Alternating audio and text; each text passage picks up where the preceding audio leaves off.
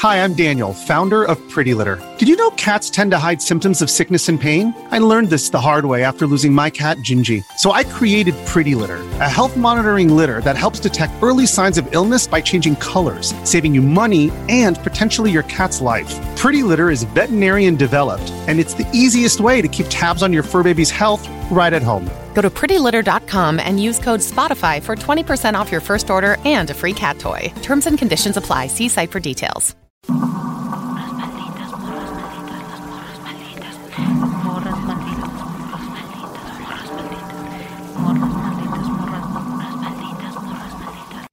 Bienvenidas, bienvenidos y bienvenides al Mictlán de las Morras Malditas. A partir de este momento abrimos la puerta a historias de vivos y muertos. Quédense con nosotras, apaguemos la luz y entremos a la noche.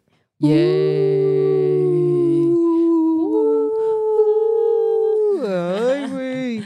Qué miedo. Oye, qué padre. Otro amiga. miércoles más. Una semana más. Una semana más en la que estamos conmemorando ahora el Día del Maestro, la maestra, la el maestre. Qué chido, ¿no? De ¿Tú la persona que tiene mucho conocimiento. ¿Cómo? ¿Tú has tenido maestres chides? Sí. ¿Sí? Sí, sí. De sí. que acá los re- les recuerdas con cariño. Sí, sobre todo a, a esos y esas maestras que fueron así como súper estrictos en su enseñanza, eh, no en mala manera, sino que, por ejemplo, recuerdo en segundo de secundaria, yo aparte siempre he sido bien papa para las matemáticas, física, química y puras de esas, ¿no? ¿Qué significa eso, papá? Papa como bien no buena, como no buena en esos temas. Ajá. Entonces, eh, en la secundaria tuve muy buenos maestros que básicamente te me enseñaban a todos, ¿no? Nos enseñaban como mm, de una manera en la que neta aprendías, o sea, Ok. Como que te, te hacían las cosas de una manera que tú decías, wow, qué fácil. Ajá, ajá. Lo haces ver bien fácil y que con otros maestros seguramente hubiera sido horrible, básicamente. Exacto. Ajá. un trauma. Un trauma. Sí, fíjate que yo también recuerdo que en la universidad tenía un maestro bien chido que como que siempre nos compartía lecturas y todo, pero su forma de hablar era como tan Hipnotizante. ¿no? hipnotizante, güey, que tú así de, wow, cuénteme más, así como, y luego te compartía lecturas, como que era bien chido, como que sí. de esos maestros que les gusta lo que te enseñan y tienen el don de enseñar, porque siento que no todos, ¿no? No como que no, a lo mejor sabes mucho, pero transmitirlo ya es otra cosa, ¿no? Sí, sí. Porque no luego- siempre tienes Yo, por ejemplo, yo no soy una persona que tenga este don o talento para enseñar. A mí me parece que, que me cuesta mucho explicar las cosas, pues. y, y luego como que justo como me cuesta, siento que la otra persona, el receptor, está así como de, ¿qué? ¿Me ¿De estás qué estás confundiendo hablando, mal?" Ajá, sí, me cuesta. Y luego pues también nos... Siento que hay que tener mucha paciencia, Sí, sí, sí, exacto, corazón para enseñar, eso es lo que, eso es lo que... Y lo que- formas, la neta que yo he tenido maestros, que tuve maestros que encontraron unas formas bien chilas de hacerte entender Claro. ciertas cosas, ¿no? De la materia. Por ejemplo, específicamente me acuerdo que cuando yo estaba estudiando en la universidad, que yo estudié diseño gráfico, una de las materias era diseño web. Y en diseño web, em, pues en ese momento, pues nosotros nos enseñaron desde HTML y así como el código desde cero, pues, ¿no? Ajá. Porque ahorita hay un montón de, de formas de hacer una página, pero pues eso era el inicio, así como que Ok. así se hace una página de internet y es bien compleja porque como es código, una cosita que pongas mal o Ya que valió. ya valió, así que le que es por error le puse una coma, valió. O sea, no, y, y el, la onda Y para es encontrar el error. ese, güey. esa es la onda, encontrar el error. Así que este maestro lo que hizo fue que dijo, bueno, en el examen final, aparte que era hacer una página web, Ajá. que de lo que tú quisieras, eh, había que es- aprender a armar el cubo Rubik en menos de cinco minutos. Ala. Tú tenías que llegar, armar el cubo Rubik y eh, empezar a hacer tu examen final. Entonces imagínate. Y realmente tú dijeras, güey, que obviamente estábamos todos los del salón armando el cubo en todas las otras clases, pues, ¿no? La onda es que, al igual, la página web, al igual que el cubo, si haces un paso mal, todo lo demás se jodió. Ok. Entonces tiene sentido esa forma Sí, de sí, sí, enseñar. y a mí me ayudó un montón, la neta. Wow, qué chido. Maneras. Saludos al maestro. Saludos, saludos, Saludos, me costó tres meses armar su cubo, Sí, maestro. sí costó, pero la neta, ahorita me das uno y te lo puedo armar. y, y te salió tu página web Claro, chido, sin sí. error. ¿De qué era? Ni me acuerdo. De perritos. La neta no me acuerdo, pero pues bueno, se hizo, mira, graduada con título y todo. Ay, muy bien, amiga. Pues en este capítulo traemos historias que han vivido maestras y maestros, que les han pasado y que son, por supuesto, sobrenaturales. Así que si ustedes ya llegaron a este espacio, lo único que tienen que hacer es poner sus manitas así porque les estamos mandando cafecito, mezcalito, panecito. El pan de esta noche, según yo, son conchitas de chocolate y bolillito recién salido del horno. Güey, Según qué yo. rico. según mi imaginación. Así que ustedes imaginen que eso les, estoy, les estamos mandando. Un cafecito de olla. Cafecito de olla, güey. Ay, qué rico. Mi hermana me trajo un café del... Haz de cuenta, ella vive en una zona de la Mixteca Ajá. y más adelante ya empieza a ver como el clima para el café y pues mucha gente se dedica a eso, pues a sembrar café. Entonces me trae, me trajo, cada que viene me trae y es muy delicioso, güey. Para mí es como el café más, más rico. Te voy a dar un poquito, pero así de que se lució porque me trajo tres kilos, güey. Entonces yo ya así de que tomando café todas las mañanas con su canelita, con piloncillo, güey. Qué delicia, güey. Uy, con piquete me voy a hacer ahora que está lloviendo. Pero bueno, Oh, Dicho lo ver, dicho. A ver. Vamos a las historias sobrenaturales y esta nos la manda Carla de la Vega. Carla de la Vega dice, eh, tengo un rato que mi hija de siete años y yo seguimos su podcast. Nos encanta el contenido y más que nada ustedes, el encanto que le agregan a todo. Me gustaría compartirles una historia que he vivido, eh, unas historias que he vivido en un par de escuelas en las que he trabajado. Muchas me pasaron a mí y otras a otras compañeras. Incluso les han pasado cosas a mis alumnas.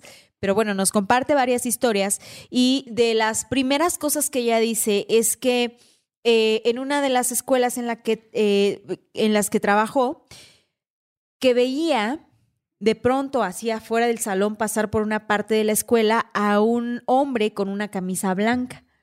Y que de pronto como que ella se acercaba y que ya no estaba, ¿no? Conforme se iba acercando. Ajá, como que desaparecía, nunca se sabía bien a dónde iba, qué pedo, cuál, cuál era el rumbo que agarraba.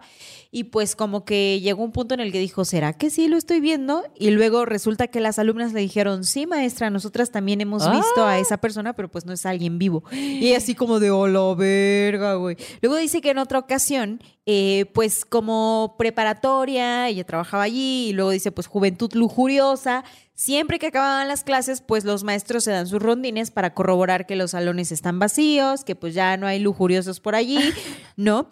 Y dice que en uno de esos rondines es, estaba pasando por una de las aulas y que escucha que se mueve una de las bancas, güey. Entonces ella dijo, ay, no, estos lujuriosos. Se asoma al salón y ve que hasta el fondo se mueve una de las bancas y se ve como una cabecita, güey, de alguien, como de una persona.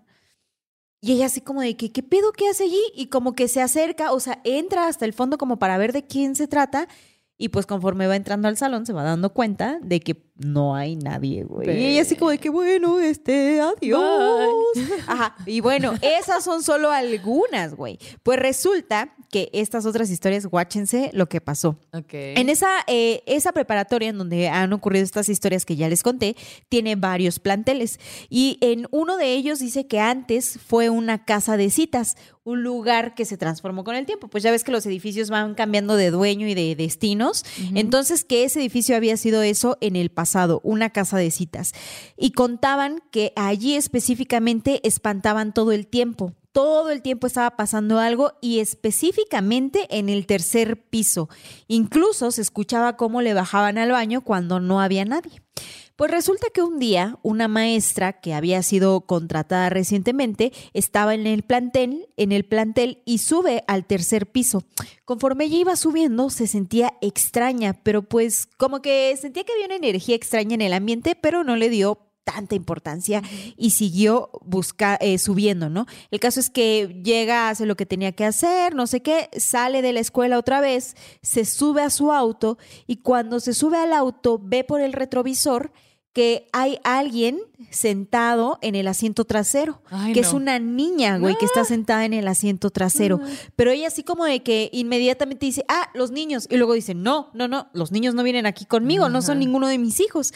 Voltea, corrobora que nadie va sentado en el asiento de atrás. Pero cuando llega a su casa, pues ella como que se olvida ya de la situación, todo bien, sus hijos estaban pequeños en ese momento. Y conforme van pasando los días, se percata de que sus hijos juegan con alguien. Ajá. De que tienen una amiga imaginaria. Güey, cuando se da cuenta de eso, de que ellos están platicando con alguien que no está allí, pues, güey, se le baja la presión tremendamente y recurre a un padre para que fuera a bendecir su casa, porque pues hila las cosas, dice, bueno, yo vi a esta niña cuando venía en el carro y ahora los niños están viendo esto, esto no me da buena espina a mí. Eh, cuando llega con el sacerdote, el sacerdote le dice, va, va, va, o sea, yo voy a tu casa, vamos a hacerle una limpia, no sé qué, no sé cuál. Y cuando llega a la casa, el sacerdote empieza a ver la, pues el lugar y todo, a hacer como que sus oraciones y le dice a la morra, la niña que está aquí en tu casa es una niña que murió de una manera muy trágica, triste. Mm. Está buscando a una mamá. Oh. Entonces, ella quiere que tú seas su mamá Mm. y si esto sigue, eh, sigue así, es probable que te lleve con ella. Entonces, tenemos que sacarla de aquí, tenemos que darle luz. Como empezó muy tierno Ajá. y todo fue de olo. Exacto, sí, exacto. Entonces, que el padre le dijo, güey, no puedes permitir que se quede, tenemos que hacer que se vaya. Eh, empezaron una serie de rezos, de misas, como que hicieron como todo un proceso para que esta niña pudiera encontrar la luz y al final dice que sí, que, que mm, la niña dejó de aparecerse en su casa y que ella se libró de este fantasma, pero pues posiblemente es algo que agarró de, el la edificio, escuela, ajá, del edificio, porque ajá. ella tuvo esta sensación de que estaba pasando por una parte densa, pues, y cómo después de eso se da todo lo demás. Y bueno, lo otro que nos cuenta es que después de cinco años trabajando en esa prepa, se cambió y ya dejó de trabajar allí y se fue a preescolar, a una escuela de preescolar, donde dice, pues yo estoy súper feliz y me gusta, pero tiene un chingo de historias sobrenaturales también este preescolar. Y aquí va otra de las cosas que se han visto allí. Dice, esta historia me la contó una de mis asistentes cuando yo entré a trabajar a ese preescolar.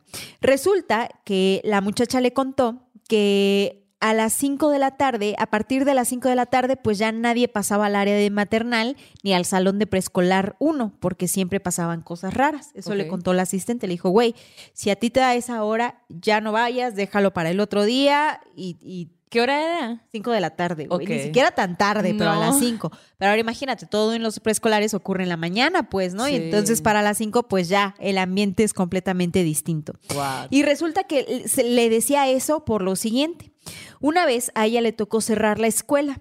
Entonces se quedó hasta tarde. Pues empezó a revisar los salones, como que checando que todo estuviera en orden, que nada estuviera regado. Pues ya sabes que los niños siempre hacen su desmadrito, pues no entonces Y los más en maestros, esa edad claro, también. pues no entonces van limpiando y todo y pues checando que todo bien. Y ella dijo para sus adentros, ah, pues hasta el final dejo maternal uno, pues, o sea, como que ya dejo ese espacio hasta el último, primero reviso estos salones y estas áreas para corroborar que todo bien. No, que sí. Entonces empezó a revisar salón por salón hasta que llega al maternal, güey. Y cuando llega al maternal, entra al salón y se topa con una imagen que a ella la dejó traumatizada, porque dice que vio claramente cómo del techo había un pequeño colgado, güey. Ay, no, por. Pues quién sabe, güey. Dice que le causó tanta impresión lo que estaba viendo que salió corriendo no solo del salón, sino de la escuela y volvió hasta el otro día. ¿Y le dijo a alguien más? Sí, lo compartió con las maestras y los maestros y tuvieron que ir a bendecir el lugar. Porque dice, güey, yo lo vi clarito que estaba esa imagen en el salón del maternal, güey. Entonces dice, sí, fueron a bendecir, pero pues la verdad es que la energía se ha mantenido allí. O sea, como Oh, que sí se calmó, pero que se- sí siguen pasando cosas. Wow. ¿Cómo ves? Ay, no, güey, porque aparte, o sea, justo los, los y las maestras que, que, que dan clases a, a los niños de esas edades, si de por sí, güey, imagínate, un chorro de estrés, mucha No energía, mucha adrenalina y todo. Ay, no, pobrecita, tú que viste eso, Y la de neta. seguro los niñitos también han de ver cosas. Si, Claro, la- si el ajá. ambiente está así, Ajá, pero seguramente como ellos no, bueno, voy a nada más decirlo, como a lo mejor no distinguen también, si lo ven diario, pues Claro. sí, sí es de ese momento, o de antes, o de qué pedo, pues, ¿no? A lo mejor los niños tienen más compañeritos de los que las maestras ven. ¡Ay, güey! Guau, como, sí, Ay, sí, sí. no, no. Bueno, pues yo les voy a contar una historia que nos mandó Alba Jiménez. Y Alba es la chica que nos contó su historia para la, el capítulo este de, de viajes. Ajá. De viajes, ¿cómo se llama? Viajes Mágicos. co- no, ah, bueno, ya Bueno, saben. Ajá, el del 420. Ajá, Ajá, ella fue la que nos contó su historia de San José y del Pacífico y Ventanilla. Y dice que ahora vive en Playa del Carmen. Y que pues ella es maestra de inglés, Ajá. justo de preescolar. Y entonces nos cuenta una historia de que le pasó en un kinder donde trabajó cinco años. Ok. Entonces, güey, pues le cuenta que ella tenía a 16 niños a su cargo. Hola. Montón. Sí. Por lo tanto, tenía un asistente, por supuesto. Ajá, ajá. Y que, o sea, como que era un poco común que de repente le tocaran la puerta del salón, se escuchara como están queriendo abrir la manejilla, pero no como con presión ni nada, solo Sí, sí. como Moviéndola. moviéndola, pues, ¿no? Pero y que ella de repente iba y abría y no había nadie en el pasillo, pues, o sea, era como una onda de, güey, no mames, ¿no? Sí, sí. Eh, entonces, dice que en una ocasión, pues, eh, uno de los niños que, que, est- que estaba en su salón cumplía años. Entonces, los papás iban a llevarle como, la- ya sabes, lo clásico del pastelito para que festeje con los- sus amiguitos de la escuela y todo. Ajá. Ah, güey, la neta, a mí me faltó mucho eso porque como yo cumplo años en verano, nunca tuve uno de esos, güey, nunca me hicieron pastel. Qué loco, güey. A mí nunca me tocó que yo recuerde esa cultura del cumpleaños en la escuela. ¿Ah, neta? Bueno, pero mi cumpleaños es en julio. Junio, Supongo que también eso. ya hay vacaciones Ajá. normalmente. Puede ser. Sí, por eso. sí. Ajá. Pero, o sea, mientras tú estabas en la escuela, los de, o sea, otros meses. No, tampoco me acuerdo de eso, güey. Creo que no se hacía. Ajá. A ver, en sus, en sus ciudades se hacía esto de Sí. llevar. Pues sí, pues ella es, es- ella nos está contando esta historia que es de Playa del Carmen, y ahí lo hacían. Y en. Hermosillo yo me acuerdo que es súper sí. Ok, ok, ok. Bueno, el caso es que la hora de. Había como un reglamento donde, bueno, si le vamos a festejar a los niños, eh, los Ajá. papás tienen que llegar con el pastel y las cositas que van a llevarle a las 12 de la tarde. Sí, sí. Entonces ella estaba como que ya de que, ah, ok, ya va a ser la hora, me voy a, ir preparando para que pues que lleguen los papás y yo ayudarles pues, ¿no? A, a- recoger las cosas y todo. Y cuando ella estaba en la puerta del salón esperando a que pues los papás llegaran con el pastel, todavía no habían llegado ni nada. Ajá. Entonces como que se hace a un lado y demás buscando en el pasillo. Cuando, güey, de pronto ve a un gigante de color azul, un gigante de color, un gigante muy gordo, de color azul metálico, que no tenía ojos, no tenía boca y no tenía cara. ¿Qué pedo? Aparte, güey, pasa por atrás de ella, No. como que le roza la espalda Ajá, ajá. y se mete a la ventana de su salón. Para esto, pues, como había aire acondicionado, aire acondicionado, las ventanas estaban cubiertas, o sea, estaban con cortinas, pues. Entonces ella no podía ver hacia adentro. Y pues, obviamente, o sea, ¿qué pedo con un. Güey, un es una visión súper extraña, güey. Y muy específica, ¿no? Sí, sí, sí. Se queda un poco congelada y de pronto le dice un, uno de sus, de sus alumnos, Miss, ¿qué es eso que, que pasó por la ventana? ¡Ay, güey! No mames. Y aparte, ella pues voltea a ver a su asistente y la asistente le dice, yo también lo vi. No mames. Pues los tres se quedaron erizados de, güey, ¿qué hacemos? ¿Qué pedo? Ajá, ajá, ajá. Oye, jamás había escuchado una historia con un gigante azul metálico. Metálico. ah, ¿Ustedes a lo mejor en Playa del Carmen o por esa zona han escuchado de una aparición similar o a lo mejor en otro contexto? Güey, me parece muy extraño, muy, muy extraño. Yo nunca tétrico. tampoco, ajá, muy tétrico. Cuando también leí eso le dije, ¿qué pedo? Me lo imaginé en mi mente, así Sí. como que dije, wow, ya sé cómo. Bueno, pues dice que pues pasaban ese tipo de cosas, o sea, como que los ruidos, los sonidos, las cosas que se movían y, Ajá. y, de- y también sucedía que una de sus alumnas, una de las niñas que estaba a su cargo, de pronto se ponía muy mal y lloraba y decía como que ahí, ahí, y era todo lo que decía. Pero pues ella volteaba y no había nada, pues entonces siempre como que la trataban de calmar y todo. Claro. Dice que la escuela eh, era nueva, o sea, digamos que estaba ah, hecha, la construyeron en, en- o sea, era selva y luego fue la escuela, Ah, pues no había nada. No era antes. panteón, luego No era un panteón ni nada por el estilo, pero pues cuando construyeron la escuela no pidieron permiso a los aluches. Ah, que la. Entonces se cree que pues suceden qué ese tipo de cosas porque nunca hubo un, un, un respeto, un Claro. permiso, un algo, pues, ¿no? Esos seres que habitan la selva, güey. A lo ¿Qué mejor tal? el gigante es de la selva. Puede ¿no? ser, y, más bien es su la escuela y toda la gente que está ahí le están Exacto. invadiendo al gigante. Y él así de, oh, que la ya no puede ir al baño no tranquilo, ¿no? Así como metiéndose por la ventana. Ajá, Güey, me encanta esa aparición. Me gusta muchísimo, muchísimo. Me parece muy impactante. El gigante de azul metálico. Me encanta cómo hay unas historias, güey, que son de un miedo de algo que no se ve, pero que está allí muy presente. Y hay otras que tienen imágenes muy impactantes, como la mujer de la quijada, como este hombre azul, güey. No, pinches mames, güey. Pues Qué estamos loca. en México, América Sí. Latina, güey, aquí sucede todo. Exacto. Oye, amiga, pues yo te voy a contar una historia que nos mandó Karen Lisset. Resulta, Resulta que No ella muera. es- se me andaba yendo por el camino viejo. Seguro fue porque estuvimos hablando del gigante azul Güey, sí, exacto. Así me dejó. Eh, pues esta morra dice que ella es muy morra maldita y me da mucha ternura y mucha alegría porque dice que en su salón de clases ella se ha puesto a hacer sus investigaciones sobrenaturales y que así cuando hay tiempos muertos o cuando haya la ocasión se ponen a contar historias y que la neta dice le han contado unas muy buenas que nos mandó por correo. Pero hay una específica que le contó una maestra que, güey, está muy locochona y ahí te la voy a contar. A ver, a ver, a ver. Dice ella que, bueno, para empezar, dice que estuvo muy feliz de que todos le contaran sus historias. Entonces yo digo que ella es La reportera neta, maldita. Sí, ajá. reportera. Tu, tu gafet, no, que no he diseñado, ahí te va. Ajá, exacto. Bueno, cuenta que la historia más fuerte que le contaron esa vez fue la de su maestra. Su maestra vivía en una casa que era rentada y que cuando desde que ella llegó a vivir allí, siempre en las tardes o en las noches había una escalera afuera de su casita. eh, siempre escuchaba que alguien jugaba en las escaleras. Y por el tipo de ruidos ella dijo, ah, ok, son niños, o es una niña, o es un niño, ¿no? El que está jugando en las escaleras.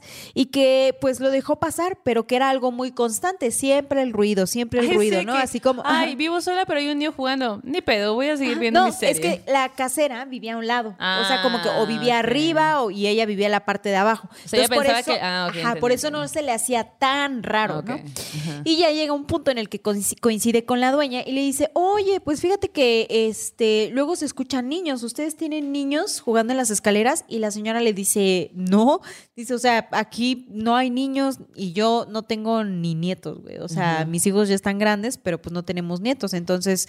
Pues no, no hay niños que pudieran estar jugando. Y que a ella le dio mucho como que miedo a partir de ese momento porque dice, güey, es, era muy reconocible que eran niños jugando. O sea, yo lo identificaba así totalmente. Y resulta que lo dejó pasar y un día estaba en el jardín, estaba ella arreglando las plantitas, barriendo la banqueta, así como que haciendo cositas del hogar, ¿no? No en las labores escolares, sino en las de la casa. Y se le acerca un señor viejito y le empieza a hacer plática. Y el señor le dice, oye, pues fíjate que yo vivía en esta casa hace muchos años, viví una larga temporada. Y el señor le comenzó a describir cada detalle de la casa. Así de, oh, y pues en tal esquina está esto y está aquello y no sé qué. Y ella, sí, güey, así es la casa. Y de pronto, pues llega hasta donde está el baño. Y le pregunta, oye, ¿y sigue allí un cuadro de madera sellado? Y ella, fíjese que sí. Este, no me acordaba ahorita, pero ahí está ese cuadro y de hecho nosotros quisimos sacarlo o abrirlo en algún momento, pero no se pueden, está como sellado, no sabemos qué onda con ese cuadro. Y el señor le dice, ah, no, es que allí hay una niña enterrada todavía. Y que la señora así como de que se puso blanca, güey, blanca, blanca de lo... Güey. pe- O sea, pero el viejito así como con... Sí, claro, no, es que allí hay una niña enterrada todavía. Ella no supo qué contestarle, güey. O sea, como que se le bajó la presión, se le bajó la sangre hasta el suelo. Claro. Que dice que inmediatamente después de eso, en cuanto pudo, se mudó, se fue de ese lugar Mm. y que resulta que pues de las casas que tiene la propietaria, esa donde ella vivía es la única que no se renta, güey. Y tampoco se ha vendido porque le han puesto letreros de se renta y se vende y, Y ni nada. una ni otra. Pero ella a partir de Oh. ese momento dijo, güey, yo no me siento cómoda, mm, me voy a mover. ¿Cómo ves, Ay, no. Y aparte, ¿qué haces? Pues, o Qué sea, miedo, güey. ay, no. Yo creo que sí debería de haber una ley como en, como en los gringos de que, ay, si algo sucedió así catastrófico en este lugar, me tienes que decir. Para tú también poder decidir si quieres o no vivir ahí, ¿sabes cómo? Claro, y, y qué terrible, ¿no? Porque, o sea, ya lo que le estaba diciendo el viejito, o sea, para empezar, saber si el viejito era o no un fantasma Ajá, también. ¿no? Que Porque si era viejito y dijo, yo viví ahí muchos años, es como de que, mm, Mm, sospechoso, sí. exacto. Y además decirle eso, güey, que a mí me parece súper trágico y terrible también, ¿no? Que dices, verde, ¿qué haces, güey? Yo me imagino que la maestra se vio súper ofuscada por toda la situación y dijo, güey, mejor yo Bye. me voy de aquí, ajá. mm, Me algo- gustan los niños vivos. Sí, exacto. No, güey, qué miedo. Y así. ujú. Ay, no. Oigan, recuerden suscribirse a este canal, darle like, campanita. Muchas gracias por sus superchats. La neta, se rifan, nos ayudan un montón compartiendo, dando su granito de arena. La neta, son lo máximo. Y bueno, eh, les voy a contar esta otra historia que nos mandó Alejandra Justo Cabrera. Ok. Ella, pues, eh, dice que es muy fan de nosotras, que tiene una anécdota de, de- de este tipo de, pues, de entes, ¿no? A ver, échale. Ella es maestra de la prepa, de una prepa en Santa Fe. Ajá. Y dice que un día sus alumnos llegaron reclamándole de que, maestra, la saludamos y no nos peló. Qué culé, maestra. Maestra, ¿qué le pasa? Así como Ajá, que nos vemos exacto. diario. Eso es lo que nos está enseñando, a no saludarnos. Le vamos a hablar al DIF, maestra. Acúsalo con la FEPADE, ¿no? Bien informados los niños. Entonces, eh, ella pues como que decía, pero yo, yo no recuerdo haberlos visto, o sea, es como, o sea, no es que sea una Ni culera. andaba por ahí, ¿no? Ajá, ni te topo. Ah, ¿Tú quién eres? Reprobado. te voy a reprobar. Pero pues dice que le pareció muy extraño porque estos reclamos cada vez se hicieron más frecuentes. No mames. Y a ella se le hacía bien raro porque decía, "Oh, no puede ser que yo. O sea, que yo no me acuerde y que Exacto. tanta gente me esté así, pues, ¿no? Eh, entonces, en otros grupos le empezaron a contar que había una maestra que era idéntica a ella. Ajá. Su doble. Su doble, exacto. Que era idéntica, que también usaba lentes, que medía lo mismo que ella, así todo igual, pues. Ajá. Y pues a ella le dio un montón de curiosidad. Es como de, güey, ¿cómo que hay una maestra que se parece a mí y yo no la topo? Pues yo siendo Claro. maestra. Entonces, pues va y trata de buscar a esta maestra y ninguna cumplía como una característica de, ay, esta se parece mucho, mucho a mí, pues, ¿no? Como Ajá. para que mis alumnos que me ven diario me confundan con ella. Claro. Ajá. Entonces, eh, hasta la fecha, güey, todavía está, por- se, o sea, se habla de la doble de la maestra, porque ya, ya los alumnos se dieron cuenta, pues, que la maestra no es, pues, que ¡Qué cada vez que la maestra, cuando la saludan y no contesta, Ajá. en realidad, Dicen, ah, es su fantasma. Su ah, es su doppelganger". doble, bueno, hay que buscarla a ella para saludarla. Verde, Algo normal acá. Sí, como lo que nos había contado la Armagedon, ¿no? Que, El Armagedón. que decía que la habían visto entrar a su casa y que no era ella, güey. No manches. Ah. Uh, ¿Ustedes también tienen su doble? Compártanlo en los que, comentarios. ajá, igual y todos, ¿no? No Sí, sé. yo creo que sí. Todos, todas. Exacto. Oye, pues Carla de la Vega, la misma que nos contó Ajá. la historia que acabas de contar Ay, güey, de hace ratito. Ajá. Ajá. La maestra maldita. sí. Pues justo dice que, que en su salón, pues que su salón muy bonito, pero que en las tardes, noches, pues como que algo sucedía extraño, ¿no? Casual, como lo que nos contó hace rato. Sí, ¿no? ajá. Ajá, ajá. Pues decía que la misma asistente que eh, trabajaba con ella, de repente le contaba de que, por ejemplo, había una pila de, de no sé, de, de un montón de cosas que son muy pesadas como para que un niño la pueda mover y de la nada, ¡fum!, se caía. O así como que, pues, empezaban a pasar ese tipo de cosas, ¿no? De la, mo- movían la manija de la puerta, les tocaban. Y pues a, la, a, a esta chica pues le da miedo, pues es Claro. como que claro, obviamente. Entonces que ella llevaba un año y meses trabajando en ese lugar y, y haz de cuenta que ella se iba a ir de vacaciones, no, como que pidió unos días, no sé. Eh, entonces como que dijo, yo pues como buena eh, maestra maldita, pues me puse a hacer las cosas, mis pendientes, para que Ajá. la suplente pues no tuviera bronca y le fuera bien y todo fine, Sí, ¿no? sí, sí, Acá. sí. Eh, y que ella dice que le que estando en el salón, de pronto empieza a escuchar que en el salón de enseguida como un relajo, así como un Ajá, montón de ruido y no sé ajá. qué y todo. Y ella dice, ay, qué pedo con la otra maestra, ¿no? Sí, sí. Cuánto escándalo. Ajá. Y, y ya, pues ahí ella termina de hacer lo que tenía que hacer y sale y se topa la maestra en los jardines regando las plantas y le dice, güey, ¿qué tanto estás haciendo allá? Pues, ¿no? Y que ella dice, no, pues nada, yo estoy, re- tengo un rato regando acá, ¿no? Y se saca un montón de onda, entonces como que regresa al salón y no hay nada. No mames. Y, y como que le empieza a dar miedo porque la vibra se empieza a sentir muy así. Y aparte dice, ya no quería volver a mi, a mi salón, pero mi celular se está quedando sin carga y el cargador está en el salón. Güey, no, Güey, no. Exacto. Y de no. hecho que hasta su misma asistente, como pues a ella ya cada vez le empezaban a pasar más Sí. cosas, ella misma le dijo como que, ves, Miss, te dije que aquí pasan cosas raras. Güey, Crista Jesús, Güey, güey. ¿cuántas no. historias, güey, en un mismo lugar? Exacto. O- Las escuelas tienen sus energías, las escuelas tienen sus energías. definitivo. Ay, no, Sí, qué claro. tétrico, güey. La neta, qué pichis valientes ustedes que van a dar clases y que incluso cuando hay esas cosas sobrenaturales, cuando hay niños a los que se les está enseñando cosas, seguramente ustedes son súper valientes de decir, güey, este, no, todo bien, no. Güey, como por ejemplo cuando tiembla, que las maestras tienen que estar allí Sí. al pie del cañón. La neta, qué pinche valor. La Netflix. Se rifan. Sí. Se rifan, güey. Sí, sí, sí. Oye, en el terror en corto, fíjate que también hay Eh. otra historia. A ver, necesito Ay. que al final tú me digas qué piensas. Ok. A ver, alistemos nuestro cuerpo, nuestro instrumento Ah, aquí denle ahí like en a este casa. video también. Denle like mientras respiran profundo. Porque, bueno, pues esta historia nos la cuenta Crisali Guevara. Ok. Y van a ver una foto ahorita de lo que ella nos comparte. Y dice eh, que ella fue maestra en comunidades de Sinaloa durante cinco años.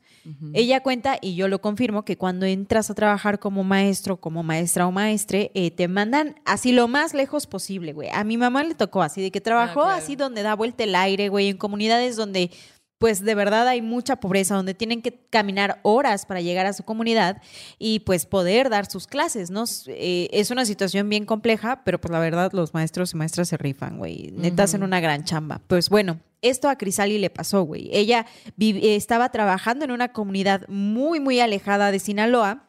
Y dice, de hecho, dice, en la comunidad en la que yo estaba, solo había seis casitas, güey, y estaba el salón de clases. Había un solo camino que era la entrada y la salida del pueblo. Todo lo demás era monte. Había una presa y los lunes, dice, siempre que yo regresaba del fin de semana, pues me encontraba ya con todas mis, o sea, con mis alumnos, con la bandita que vivía allí, que era una comunidad en realidad muy chiquita, pues. Resulta que eh, lo que ella dice, no, se iba a fines de semana a su casa y regresaba para quedarse toda la semana dando clases. Y un lunes cuando regresa se topa con una noticia que trae a la población de cabeza, güey. Resulta que uno de sus alumnos de seis años estaba perdido. Se había desaparecido eh, durante el fin de semana, a lo mejor un día antes y todo. El caso es que cuando ella llega, la comunidad le da la responsabilidad y le piden de favor que cuide a los demás niños a los que ella les daba clases, mientras que todo el pueblo se iba a buscar al niño.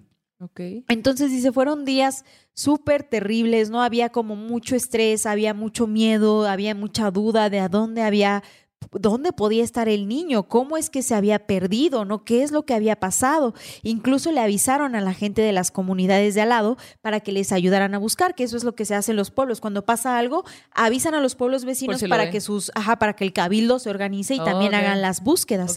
Entonces dice, güey, era un niño chiquito, pues, ¿no? O sea, era un pequeñito. Y después de cinco días encontraron, pero solamente pues ya su cuerpo. Mm. Dice que estaba boca abajo, descalzo y con su ropa rasgada por el monte. Mm. Que su piel, todo, todo su cuerpo se veía, dice que pues normal, güey. O sea, como que, como si estuviera dormido boca abajo. Pero cuando intentaron voltear el cuerpo, que se desmorona como un terrón de arena. ¿Cómo? Güey, como si fuera de arena. El pueblo, los que lo encontraron, se impactaron mucho. Dice, era como si fuera lodo seco. Dice, no había piel, no había huesos, no había nada. Dice, se, ha- se hacía terrones de tierra al tocarlo. Eh, cuentan que, cuenta ella que pues se hizo un funeral con su ropita y con el Mm. polvito que recogieron de cuando lo voltearon, ajá, que eso fue lo único que encontraron, que hicieron su funeral así, y que su hermana contó que justo cuando él desapareció, ocurrió que su hermano había visto a cinco niños más chiquitos que lo invitaron al monte y que se fue a jugar con ellos. A partir de ese momento desapareció No y ocurrió todo lo que ocurrió. Cuentan que, pues, en la población, güey, la gente creyó que era- se trataba de duendes, que fueron los duendes quienes se lo llevaron. Y la, la foto que nos manda es del Google Maps, dice, para que ustedes vean cómo está la ubicación de la, de la comunidad, pues que en realidad no había más, pues, ¿no? Entonces fue un acontecimiento muy triste que a ella le tocó presenciar y que tiene que ver que con estas apariciones en los pueblos y que en este caso se llevaron al niño, güey. Pero qué lo, o sea, ¿cuántos días se había pasado? Cinco. O sea, no hay manera, de- no existe alguna, o bueno, a ver si ustedes saben, si existe alguna eh, teoría física, no sé, o sea, para que esto suceda en cinco días con un cuerpo. Fíjate que en el pueblo de mi familia hay una historia que tiene, yo he escuchado varias versiones de esa historia que le pasó a un familiar muy cercano a mi papá. Este, ese familiar cuando era chiquito se fue al monte con su familia y se perdió en el monte. Pero fue así como de que estaba jugando, se había ido con su mamá, pero el niñito no era de, no había crecido en el pueblo, sino que en La Paz. Y entonces había ido al pueblo como de vacaciones, estaba chiquillo. Se fueron al monte y en lo que las mamás juntaban la palma, porque iban más niños, él se pierde, güey. Y cuando regresan, y pues los otros niños pues estaban jugando también en lo suyo, cada quien en su onda, Sí, jugando sí, de sí, pronto juntos, luego cada quien en su pedo Ajá. pero se dan cuenta de que falta este niño. Comienzan a buscarlo, güey. No lo encuentran, regresan al pueblo en chinga, dan el aviso, todos se ponen manos a la obra para buscarlo, avisan a los pueblos vecinos, lo empiezan a buscar por esa zona y no aparece, y no aparece, y no aparece, y no aparece, y no aparece. Güey, lo encontraron creo que una semana o muchos días después en otra parte completamente distinta donde se había perdido este y ya había fallecido también, pero como que hubo mucho misterio en torno a muerte. cómo es que se perdió, cómo es que tuvo ese final tan trágico. Incluso a mí me habían contado en algún momento que poco antes de que lo encontraran, gente que había pasado por esa parte del monte donde lo encontraron, porque fue en el monte, había visto luces de colores en la noche y que fue allí donde lo encontraron. Entonces fue como que una muerte muy dolorosa para su familia, muy misteriosa y, también es algo cercano, güey, porque si no es como Sí. de que eh, por allá ocurrió, sino que a alguien muy directo de la familia le Sí. pasó y era muy chiquito cuando falleció. Entonces de pronto decían el monte se lo llevó, ¿no? O a lo mejor el niño en sus juegos se alejó y no supo cómo volver, pero lo raro es que todo el mundo se movilizó para encontrarlo día y noche, güey, o sea, día y noche, porque eh, se lo tomaron así de que hay que encontrarlo y no lo encontraron, güey, hasta muchos días después. Ay, no, Sí, qué sí, sí. loco eso. Si tengo güey. más detalles ya como de la historia, se las comparto con todo eso, pero eso es de lo que yo me acuerdo y que yo estaba así como de que, güey, qué triste. ¿Cuántos años ¿no? tenías cuando pasó? No, yo- o sea, eso pasó hace tal vez 50 años, güey. Ah, ok. Ajá. Te la contaron. Te- Ajá, me la contaron, ya. ajá, ajá. Pero a mí me la contaron cuando yo era chiquita, ¿no? Y así como de que, güey, Y qué loco. Qué loco, güey. No, pues si te espantas de que yo no me quiero alejar. Exacto, exacto, sí, sí, no Y es que el monte, pues es el monte, güey. O sea, Con y por eso también los, ajá, la gente dice, pues ten cuidado, si no lo conoces. Ah, tengo que contar algo, güey, antes de que pasemos a la siguiente sección. Mi hermana, Ajá. Que tengo que vino de visita y todo.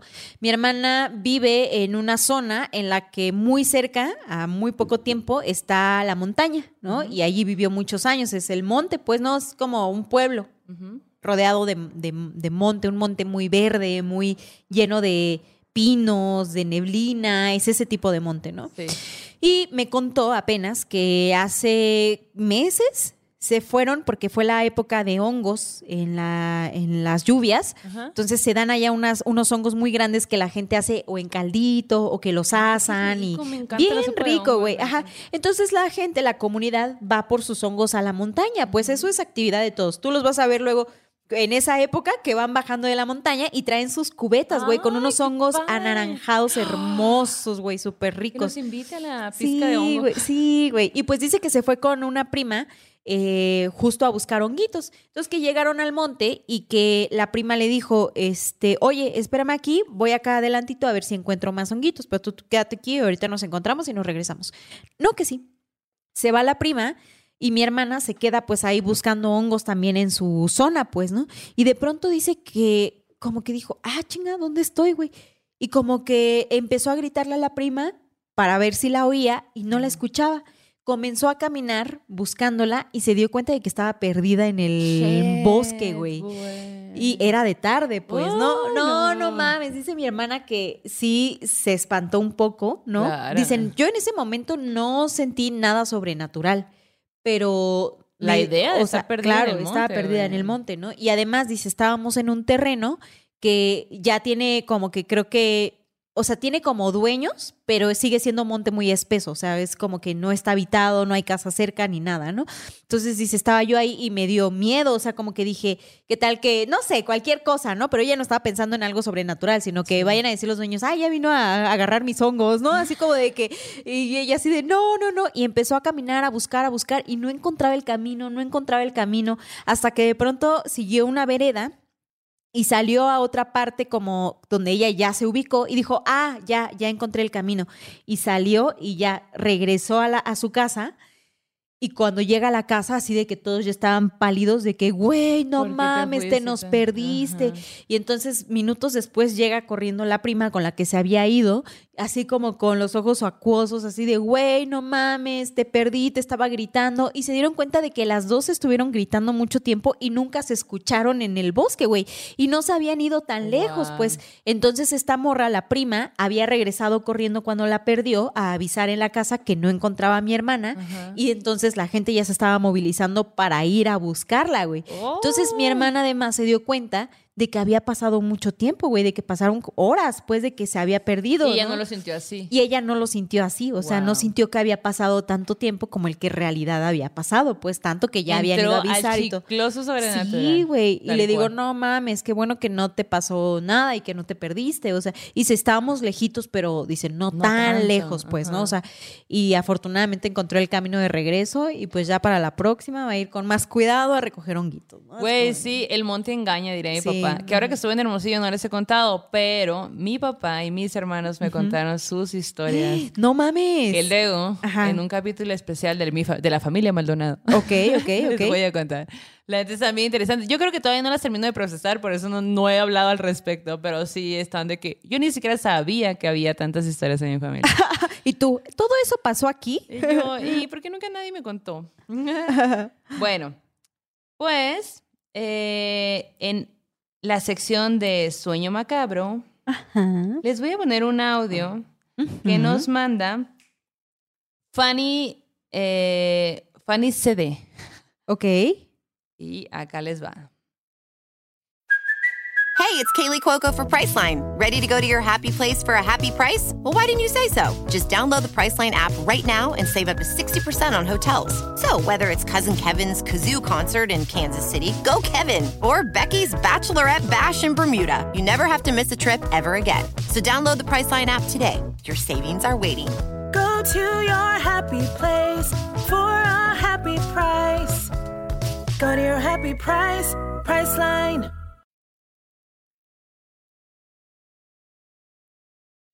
¿Qué onda, morras? Yo soy, yo soy Fanny, soy de Mexicali y les voy a contar mi sueño macabro que más que un sueño, yo creo que la verdad ya me les andaba yendo. Hola. Fue hace un año, más o menos como por estas fechas. Yo estaba aún en la universidad en línea y bueno, tenía clases a la mañana, pero como dormía muy mal, a veces eh, tenía sueño durante todo el día. Un día que se acabó mi clase la última clase de la mañana que se acababa como a mediodía, eh, me, fui a, me fui a acostar a mi cama y estaba escuchando ASMR porque es algo que me relaja mucho y es algo que me hace dormir. Entonces ya primero estaba soñando con primos, estaba soñando que estaba con mis primos y mi novio y estábamos pues ahí normal y en una cuadra, estábamos jugando y todo, ¿no? De repente paso de estar de esta escena en un lugar donde todo estaba oscuro, era una casa. Yo estaba en un cuarto que, pues como ya les dije, o sea, el ambiente, el aura estaba todo oscuro, estaba como un azul frío, el, el ambiente estaba súper pesado y bueno, yo estaba en ese cuarto y estaba una mesa con una televisión de esas viejitas que aún eran pues cuadradas, ¿no? Yo estaba viendo la tele y a mi derecha había una puerta.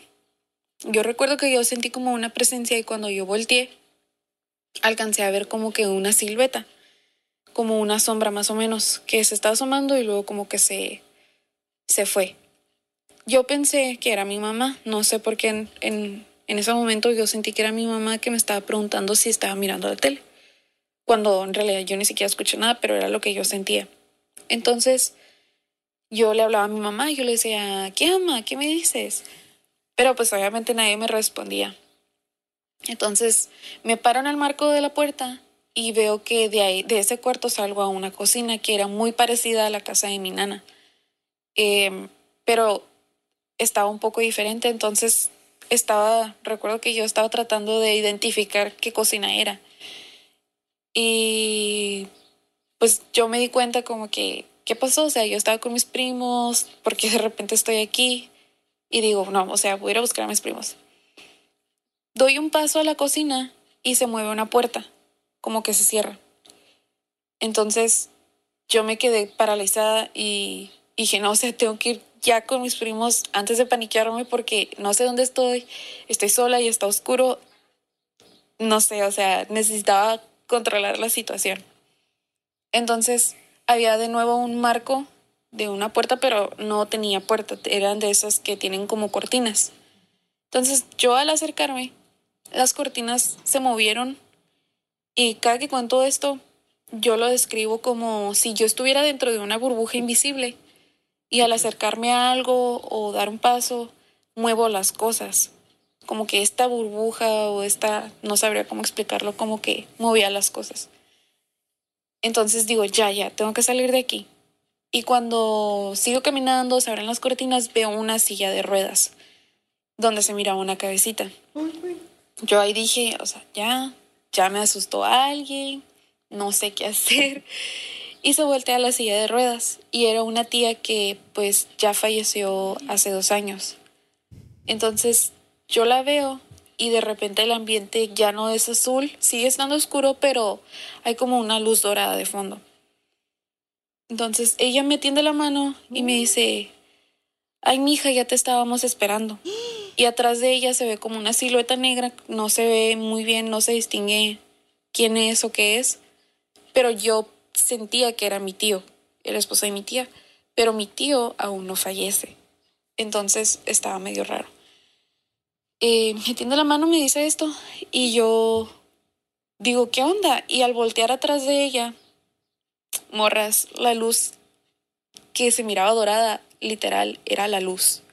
O sea, la luz que todos dicen que ves cuando mueres, esa era la luz. Y en ese momento por mi cabeza empezaron a pasar muchos, muchos pensamientos de qué me pasó, o sea, estaba dormida, acababa de terminar mi clase, yo me acuerdo que estaba dormida, estoy en mi cama, a lo mejor, no sé, morí dormida o algo, fue como de todo por un segundo, todo eso lo pensé por un segundo.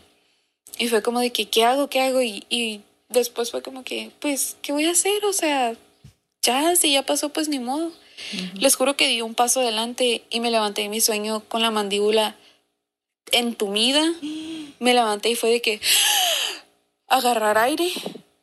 Y estuvo súper, súper, súper extraño porque más que sentirlo como un sueño, se sentía muy vívido, o sea, se sentía real, se sentía como una experiencia real. Muchas veces sueñas algo y dices, ay, la verdad parecía que era la vida real o así, pero en este caso no, o sea, realmente yo me levanté y, y yo dije, estuve a punto de morirme literal, o sea, de hecho, yo me acordé cuando me levanté, lo primero que pensé fue, estoy viva, sí estoy viva, o sea, no me morí. y pues bueno, eso fue todo por mi sueño macabro. Luego les mando más audios de otras historias para su terror en corto. Va, va, va, va, va, va, Sí, güey. Güey. No mames. Qué bueno que no seguiste la luz. Qué bueno La que. Bueno, ah, no, sí dio el paso, pero la vida fue así como de que nel, nel, nel, nel, nel, todavía nel, no. todavía no. Que dice mi mamá que siempre no. Sí. güey. ¡Qué loco! Loquísimo. Y ver a su tía, güey. No mames. Pero también, si era su momento, bueno, entre comillas o no, como que también está lindo que pues sea un ser querido quien, Sí, exacto. quien te que venga por ti. Oye, mija, ¿qué onda? ¿Vamos allá a Ajá. cotorrear? Exacto. La luz. ¿Ya nos vamos o qué? A Pues la sí, fiesta, mira, ahí hay luz, vamos. Güey, yo siempre digo que, que igual, o sea, mi panorama ideal de cuando me muera es así como de que cuando salías de la escuela y estaba tu mamá a la salida. Sí. ¿No? En mi caso sería mi panorama ideal, así como de que mi mamá ahí en la salida diciéndome, güey, ¿cómo te fue? Cuéntame. Y yo, ay, pues así estuvo la vida, mamá. Resulta que, y me voy con ella así, chic. En Güey, grande ya, ¿no? Ajá, en chiquita, me, me vería en chiquito. En chiquita, sí. Ah, Sí, qué mini padre. Yanis, güey. Ah, no, no importa, no importa cómo, güey, pero Sí. está Yo- chido, ¿no? Yo no lo he pensado de esa forma. De hecho, creo que nunca he pensado eh, eso. Pero ahí luego lo, lo voy a pensar y ya se los cuento. ¿Cuál sería mi panorama ideal? Si lo sueñas, nos platicas, sí, hoy no. Oye, bueno, y en nuestro terror, digo, en nuestro terror, Sí, sí. En nuestro terror, güey, les quiero hablar de un escultor. De un escultor del siglo XVIII alemán Ajá. llamado nada más y nada menos que Franz Javier, Franz Javier Messerschmitt. Messerschmitt. Ok, ajá. Bueno, eh, Franz Javier, para los compas, porque su apellido está muy difícil. El Eh, Franz. El Franz. Tío Franz. El Franz nace en 1736. Bueno, la cosa es que la familia de este artista, eh, pues básicamente él estuvo a cargo de un tío. Ajá. De un tío que el tío era escultor y se llamaba Johann Baptist. El tío Johan. El, para todos. Ajá, el tío Johan.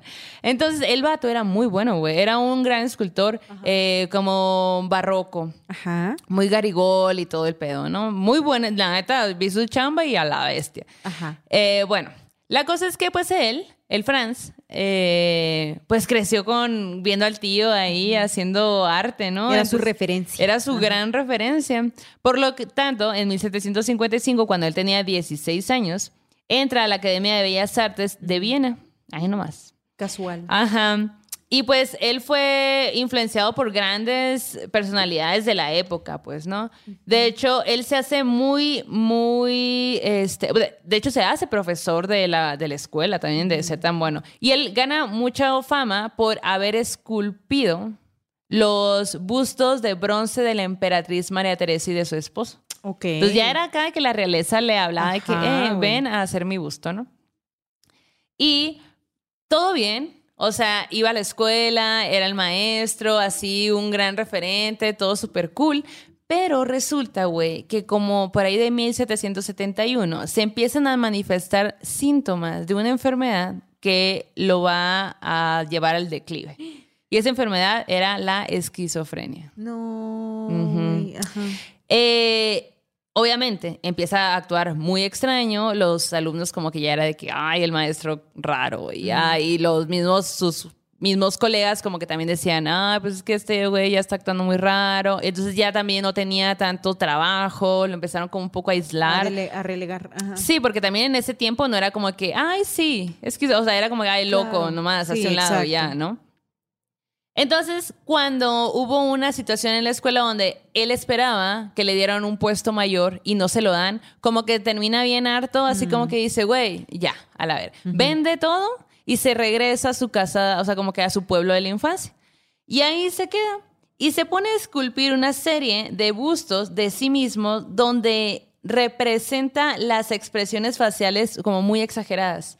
O sea que el vato se, por ejemplo, se ponía en el espejo y se pellizcaba y la expresión facial que hacía la dibujaba en chinga y luego le hacía un busto. Guau. Ajá. Eh, que era muy raro para la Ajá, época, nadie ajá. estaba haciendo eso. O sea, todos Porque estaban- todo era bello todo y era- elegante. ajá, exacto, exacto. Entonces, eh, ahí, te va- ahí les van las imágenes. Adelante con las imágenes. Ajá.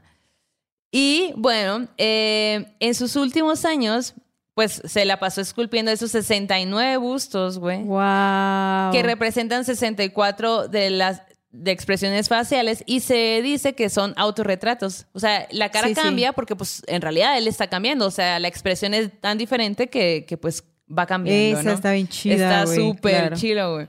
Sí, sí, Bueno, sí. pues este hombre, el Franz, preso de sus alu- alucinaciones, güey, eh, y de sus fobias, se fue apartando del mundo. O sea, como que ya no salía de su casa, o sea, nada más como que voy a vivir de mi vaca, que me va a dar la leche, y aquí voy a estar, así, no voy a salir. Porque también decía, esas esculturas que fueron, pues, son y siguen siendo así unas grandes ajá. esculturas increíbles, porque de Sí, verdad sí. en esa época, o sea, siempre hay que recordar que en la época no se estaba haciendo, nadie estaba haciendo algo por el estilo, pues, ¿no? No, ¿cómo, güey? Pues las obras nunca se expusieron, nunca se vendieron, nunca nada. Y no, no tanto porque porque él, porque no los hayan, no había habido compradores, porque en su momento quizá lo hubo. Pero él no quería venderlos, porque decía, Ah, güey, Ajá. que estas esculturas tenían un fin diferente a- al, de, al de simple dinero, pues. Él decía que las esculturas le ayudaban a ahuyentar al demonio que venía todas las noches Eran amuletos. a aterrorizarlo. Güey, qué loco. Una onda bien curiosa. Por ahí también se, hay unas teorías de que dicen que él era miembro de una secta. También el vato, el Franz, eh, practicaba el celibato, güey. Ok. Entonces, igual y, y, pues, no sé, el demonio del celibato también, pues a tantos años ahí sin, sin la lujuria, está El cabrón. Güey, la neta, yo le voy a esa teoría. Cabrón. Ay. Estos autores, estos, estas esculturas fueron, bueno, 69. eh, le tomó de 10 a 11 años hacerlas, güey. Hay un, hay, se ha expuesto, hay una exposición, están alrededor del mundo. De hecho, eh, quién sabe cómo pasó, pero pues después de su muerte llegó alguien y dijo, ah, esas esculturas, vamos a ponerle nombres súper ridículos. De hecho, tienen nombres súper ridículos que él no le puso. Alguien dijo, ah, y las, ven- las pusieron así como a la venta en un precio así como... Ínfimo. Ajá. Sí, pues que dices tú, neta, no mames. Ahorita esas esculturas valen millones, Wow. millones, ¿no? De hecho, hay varias desaparecidas. De las Ok. 69, no, como que hay varias, de que no, no saben cuál fue su destino final, pues, ¿no? Está bien chila su trabajo, güey, la neta. Como que también hay un docu, yo me aventé un docu de él en YouTube. Eh, De hecho, hay una exposición en algún lugar de Estados Unidos Ajá. y, y, eh, hay expertos hablando de como de su vida, de su trabajo, Órale. de cómo fue. Entonces, si les interesa, pues ahí lo pueden encontrar muy fácil. La neta ponen ahí su nombre y Y YouTube. le sale. Ajá. Ah, va, va, va, va, va, va. Oye, y para despedirnos, para que este fin de semana, después de que vean ese documental del que, del que nos habla Maldo, quiero invitarles a que vayan a Netflix y que vean una película que se llama His House. Ok. Güey, es una película que yo vi hace poco que me impactó de muchas maneras, güey. Es una película del 2020. Dirigida, dirigida por eh, Rami Wikes, no sé si así se pronuncia, eh, pero resulta que comienza con una pareja de refugiados que huye de Sudán por el conflicto bélico terrible que arrasa con, las, con la población y llegan a Reino Unido como refugiados. Entonces, están traumatizados por lo que acaban de vivir, güey. Cuando llegan a Reino Unido, están como concentrados en un lugar esperando a que las autoridades les den una posibilidad de quedarse a vivir allí, güey. Y hay una escena muy, conmo- muy impactante al principio en donde están él y su esposa sentados ante, pues, como si fuera un jurado, ¿no? De gente ajá. que está así como que viéndolos, como inspeccionándolos y ellos diciendo, somos buenas personas. Ah. Necesitamos una oportunidad, güey. Somos buenas personas. Y entonces les dan una casa en una zona culerísima en Reino Unido, güey, que no tiene nada, está como que hecha un desmadre, güey, como todas las de esa zona. Y les dicen, aquí van a vivir. Y no pueden salir, no pueden hacer eso, no pueden hacer tal, tal, tal, tal, tal, tal. Otra tal, ¿no? cárcel, ¿no? Ajá. No pueden hacer nada pr- prácticamente durante un año, pon tú, para que ustedes le corroboren a esta, a esta ciudad que no son un peligro para ella, ¿no? Y que ustedes casi, casi merecen vivir aquí. Y ellos así como de que, güey, sí somos buenas personas, vamos a hacer hasta lo imposible por hacer de este espacio que nos dieron un lugar habitable, güey.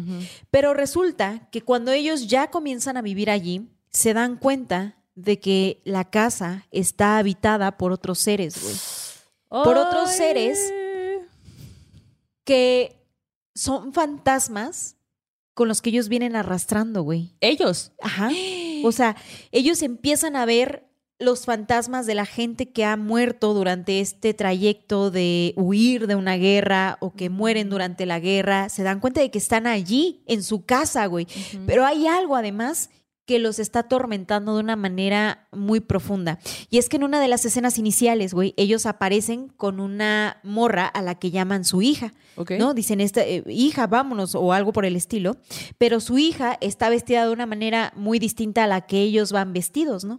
Entonces, en el trayecto, su hija, como hacen, haz de cuenta, como que en el momento de huir, hacen un gran tramo en lancha.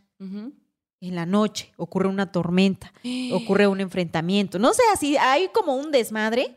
El caso es que hay pérdidas humanas. ¿no? Órale. Y una de esas pérdidas es la hija que iba con ellos, ¿no? Y entonces, poco a poco, el- la gente, los espectadores, vamos viendo cómo ellos traen demasiados dolores encima, Mm. demasiadas heridas de guerra. Y además, güey, se dan cuenta de que la casa está habitada por esos otros seres que no tienen descanso, que están entre las paredes y de pronto los ven caminando en los pasillos, ¿no? Y ellos están ya súper atormentados por todo lo que acaban de vivir, güey. O sea, todo el trauma de haber dejado una guerra. Claro, El caso un es que- entero, o sea. Ajá, exacto. De querer comprobarle a otro país que de verdad eres una buena persona, que puede, que mereces una oportunidad de vivir diferente, de vivir mejor. Y también encuentras y ves qué tuvieron que hacer ellos para salir de donde estaban, ¿no? ¿Cuál fue la única forma que en ese momento, más allá de si estuvo bien o mal o qué pasó, la única forma que ellos encontraron para liberarse de esos dolores y de esos sufrimientos que venían arrastrando? Llega un punto, güey, en el que la película se va mezclando con el mundo de los sueños y de las alucinaciones, güey. Y de pronto tú ves que los personajes ya no están en la casa, sino que la casa ahora está en el mar y ellos están enfrentando, o ya no están en esa casa, sino están en su país, ¿no? En otra escena completamente distinta y de pronto ellos mismos se dan cuenta de que no, de que están soñando, güey. Y es una película muy dolorosa, pero que nos habla de una realidad, ¿no? Sí, nos habla la realidad de aquellos que huyen de ese tipo de situaciones, que hacen lo posible por vivir distinto y también lo choqueante que es llegar a otro país en donde hay otras reglas y en donde tú quieres comprobar de que, güey, merezco una oportunidad, pues, ¿no? Y pues sí, vas viendo todos estos fantasmas que arrastran, estos dolores que arrastran. De hecho, aparece un, un brujo que tiene que ver con la... eh, con la cultura de la que ellos vienen, una pet, ¿no? Que es un ser que aparece cuando tú robas algo.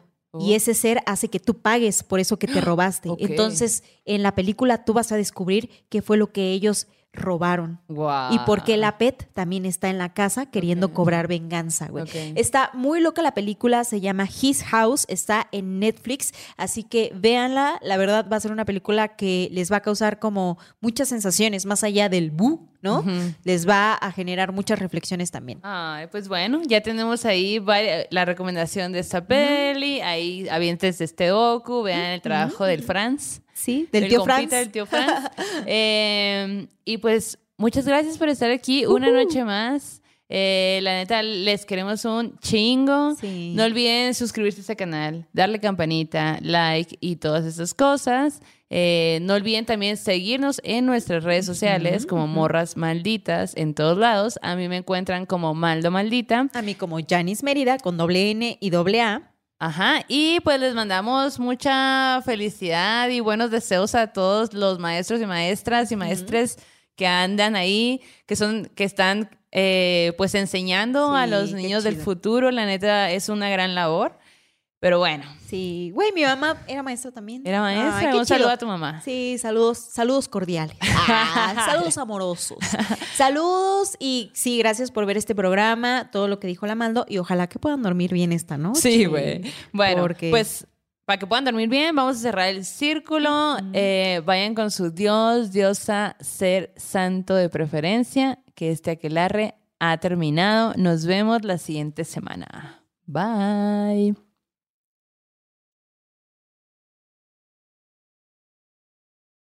¿Quieres regalar más que flores este Día de las Madres? The Home Depot te da una idea. Pasa más tiempo con mamá plantando flores coloridas, con macetas y tierra de primera calidad para realzar su jardín. Así sentirá que es su día todos los días. Llévate tierra para macetas Bigoro por solo $8.97 y crece plantas fuertes y saludables dentro y fuera de casa. Recoge en tienda y sigue cultivando más momentos con mamá en The Home Depot.